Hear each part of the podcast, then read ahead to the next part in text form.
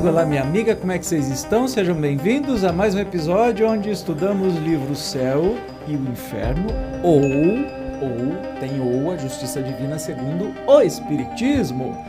Nós estamos na parte, segunda parte, no capítulo 4, que vem falando dos espíritos sofredores. São relatos de evocações e até relatos espontâneos de espíritos sofredores que vêm falar como é que foi a, a experiência né, da passagem aí da, da, da desencarnação e como estão vivendo. Hoje nós vamos conhecer o espírito Lisbeth com o seu relato. Então, sem demora, vamos lá. Ó.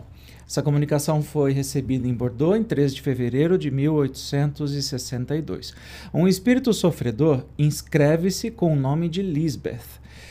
E a pergunta, né? Evocação: Quereis dar-nos algumas informações a respeito da vossa posição, assim como da causa dos vossos sofrimentos? Sede humilde de coração, submisso à vontade de Deus, paciente na provação, caridoso para com o pobre, consolador do fraco, sensível a todos os sofrimentos e não sofrereis as torturas que amargo. Olha que interessante, então o espírito já, já chega chegando, né? Dando conselhos para não passar pelo que ele está passando. É um espírito sofredor, mas que tem aí uma visão de futuro. É, a segunda pergunta: pareceis, pareceis sentir as falhas decorrentes de contrário procedimento. O arrependimento deverá dar-vos o alívio? Não, o arrependimento é inútil quando apenas produzido pelo sofrimento. O arrependimento profícuo tem por base a mágoa de haver ofendido a Deus, importa no desejo ardente de uma reparação. Ainda não possuo tanto, infelizmente. Recomendai-me as preces de quantos se interessam pelos sofrimentos alheios, porque delas tenho necessidade. Olha que interessante, gente. E às vezes a gente ouve muito nas religiões por aí, né? Coisas contrárias. O arrependimento é inútil quando produzido apenas pelo sofrimento. A gente não precisa sofrer, ele só é útil quando tem por base a mágoa de haver ofendido a Deus e importa no desejo ardente de uma reparação, ou seja, você estar arrependido e só pedir perdão a Deus sem querer reparar e sem sentir aquilo não vai adiantar, você tem que buscar a reparação. Porque às vezes na vida espiritual você não vai ter condição de fazer, é, de buscar essa reparação, né? Já quando você está encarnado, você fez o erro, você tem jeito de correr atrás e consertar. Por isso que Jesus dizia, né? Fica muito claro: não vá dormir de cara virada com seu irmão, vai corrigir o erro. Porque ele sabia que o dormir poderia ser o nosso desencarne, depois até juntar o Lé com o Cré, achar o irmão de novo viver vida junto ou não. Olha como é que dificulta a coisa. E você pode no outro dia falar assim: ó, oh, me desculpa, fiz bobagem, errei, vou reparar o meu erro. É isso. É isso que tem que ser. E um espírito sofredor vem nos falar. Olha as explicações de Kardec, que legal. Este ensinamento é uma grande verdade. Às vezes o sofrimento provoca um brado de arrependimento menos sincero, que não é a expressão de pesar pela prática do mal, visto como se o espírito deixasse de sofrer, não duvidaria reincetá-la. Eis porque o arrependimento nem sempre acarreta a imediata libertação do espírito. Predispõe-no, porém, para ela. Eis tudo. Ele é preciso, além disso, provar a sinceridade e firmeza da resolução, por meio de novas provações reparadoras do mal praticado meditando-se cuidadosamente sobre todos os exemplos que citamos, encontrar-se nas palavras dos espíritos, mesmo dos mais inferiores, profundos ensinamentos, pondo-nos a par dos mais íntimos pormenores da vida espiritual. O homem superficial pode não ver nesses exemplos mais que pitorescas narrativas, mas o homem sério e refletido encontrará neles abundante manancial de estudos. Gente, eu estou aqui chocado com a resposta que um espírito sofredor vem dizer. Não adianta só arrepender, tem que fazer. Tem que querer de verdade. Às vezes você arrependeu, ah, eu fiz uma coisa e vai me dar problema, mas você não se arrependeu de verdade e não quer reparar o seu erro. Né? É disso que ele está falando. Mas vamos seguir. Farei o que desejais. Podereis dar-me alguns pormenores da vossa última existência corporal?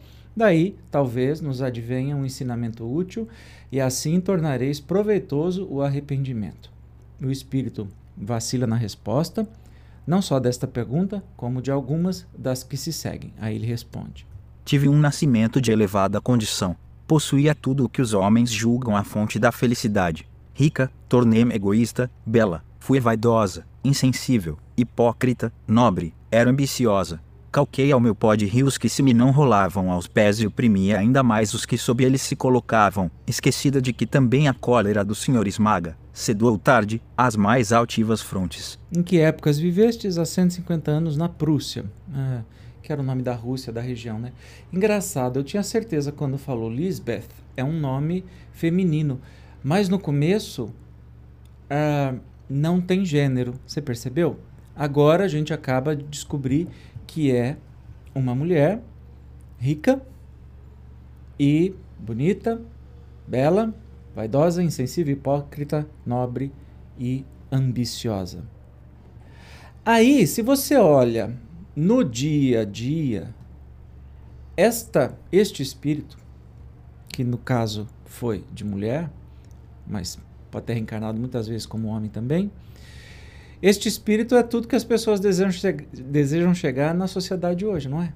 Rica, bonita, bela, é, é, dominadora, que tem controle de tudo. As pessoas não estão se matando por causa disso? No trabalho, né? Construindo patrimônio, uma carreira, likes. Olha o que ela vem falar. Mas vamos nos aprofundar. Desde então não fizeste progresso algum como espírito, ou seja, ela está falando da encarnação há 150 anos atrás, né, na época da conversa, é, que foi 1800 e tralalá, então essa encarnação é 1650, 1700, na Prússia. Então ela não encarnou de, de novo? Não, a matéria revoltava-se sempre, e tu não podes avaliar a influência que ela ainda exerce sobre mim, a despeito da separação do corpo. O orgulho agrilhou-a nos a bronze e as cadeias, cujos anéis mais e mais comprimem o misério que lhe hipoteca o coração.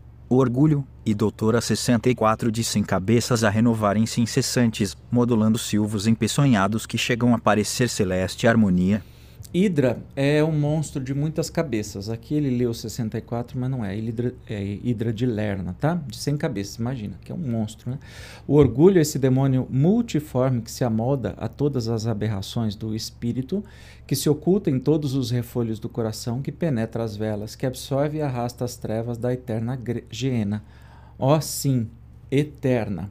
E aí Kardec vem com uma explicação, já que a gente já estudou que céu, inferno, essas coisas tudo não existe, muito menos o demônio, mas o espírito tem esta sensação. Vamos ver o que Kardec fala. Provavelmente, o espírito diz não ter feito progresso algum, por ser a sua situação sempre penosa. A maneira pela qual descreve o orgulho e lhe deplora as consequências é, incontestavelmente, um progresso. Certo, quando encarnado e mesmo logo após a morte, ele não poderia raciocinar assim compreende o mal, o que já é alguma coisa, e a coragem e o propósito de evitar lhe advirão mais tarde. Claro que essa, esse relato vem, imagine, de um espírito que não reencarnou depois de 150 anos e vive nesse sofrimento. Então ele já está com arrependimento, já está em curso, está no seu processo. Mais lento, talvez, mais rápido, talvez, está no seu processo.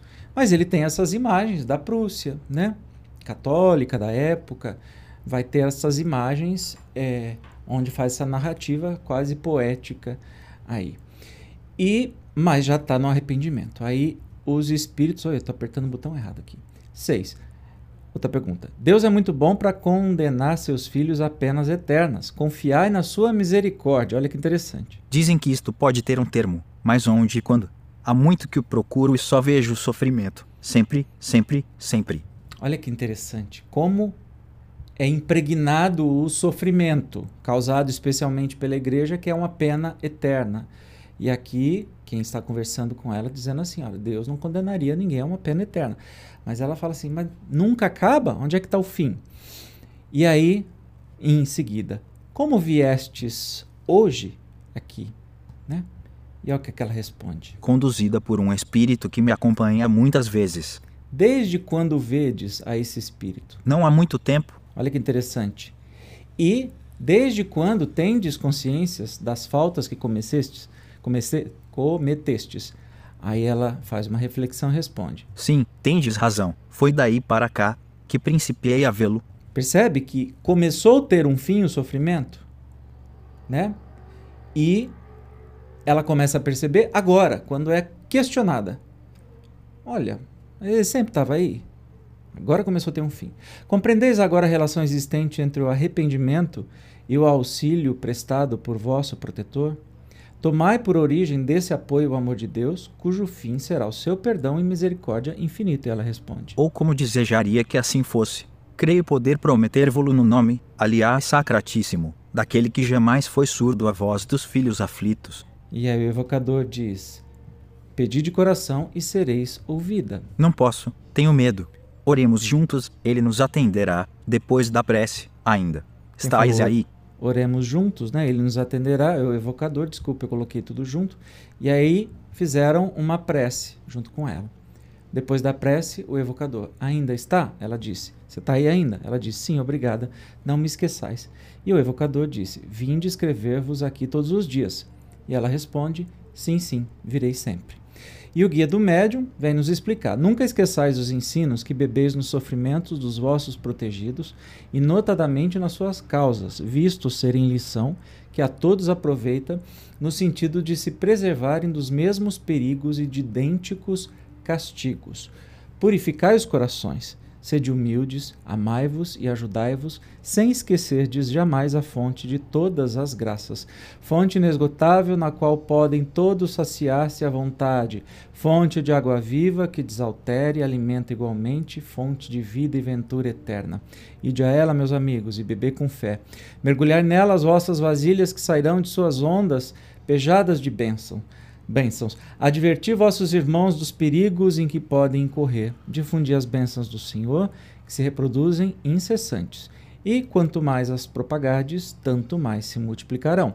Está em vossas mãos a tarefa, porquanto, dizendo aos vossos irmãos: Aí estão os perigos, lá os escolhos, vinde conosco a fim de os evitar. Imitai-nos a nós que damos o exemplo. Assim difundireis as bênçãos do Senhor sobre os que vos ouvirem. Abençoados sejam os vossos esforços. O Senhor ama os corações puros. Fazei por merecer-lhe o amor. São Paulão é, São Paulão é o espírito do médium, né? É, o mentor do médium que vem dar essa explicação dizendo assim: o que, que a gente percebe hoje é, com esse relato?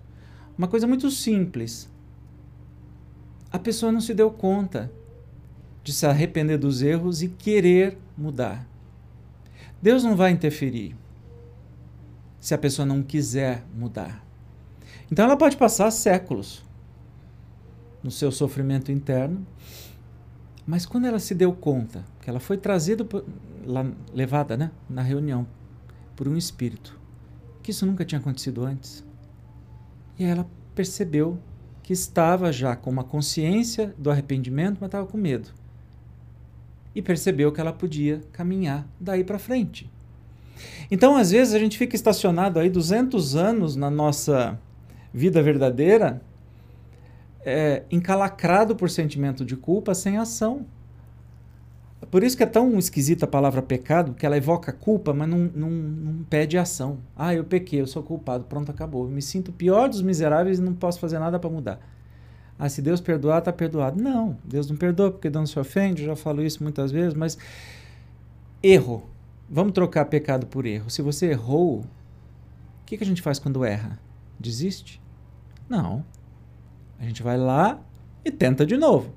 Eu costumo dizer para todo mundo, falo assim, nossa, é, você faz tanta coisa, não sei o que. Eu falo assim, eu só tenho uma. Tanta coisa assim, diferente, né? Eu só tenho um, uma, uma Virtude. Teimosia. Assim, eu erro, eu quero fazer de novo. Eu errei com alguém, eu quero consertar. Eu tento aprender uma coisa, erro. É, teimosia. Então, que a gente possa ser teimoso, né? Claro, não errar. Quanto menos, melhor. Porque você fazer a coisa errada, estragar tudo para depois consertar, fica mais difícil. Não errar primeiro, mas ser teimoso. Errou, Beleza, joga a culpa na lata do lixo e torna essa culpa em uma ação que vem compensar aquele erro. Não é para esquecer também, joga a culpa e vou, aí é, a gente chama é, sociopata, as pessoas sem caráter, sem caráter que tá pouco se lixando pro outro. Não. É a questão da culpa que te congela, te fecha te tranca. Não. Essa você joga fora e substitui isso por como eu vou corrigir este erro. E aí no erro a gente se liberta. E continua a caminhada onde a gente quer subir. Qual é o seu limite? O céu é? O meu não é. no próximo encontro, nós falamos ainda dos espíritos sofredores, Príncipe Ouran. Eu te espero, como sempre. Muito obrigado por estar aqui comigo até agora. Até mais. Tchau.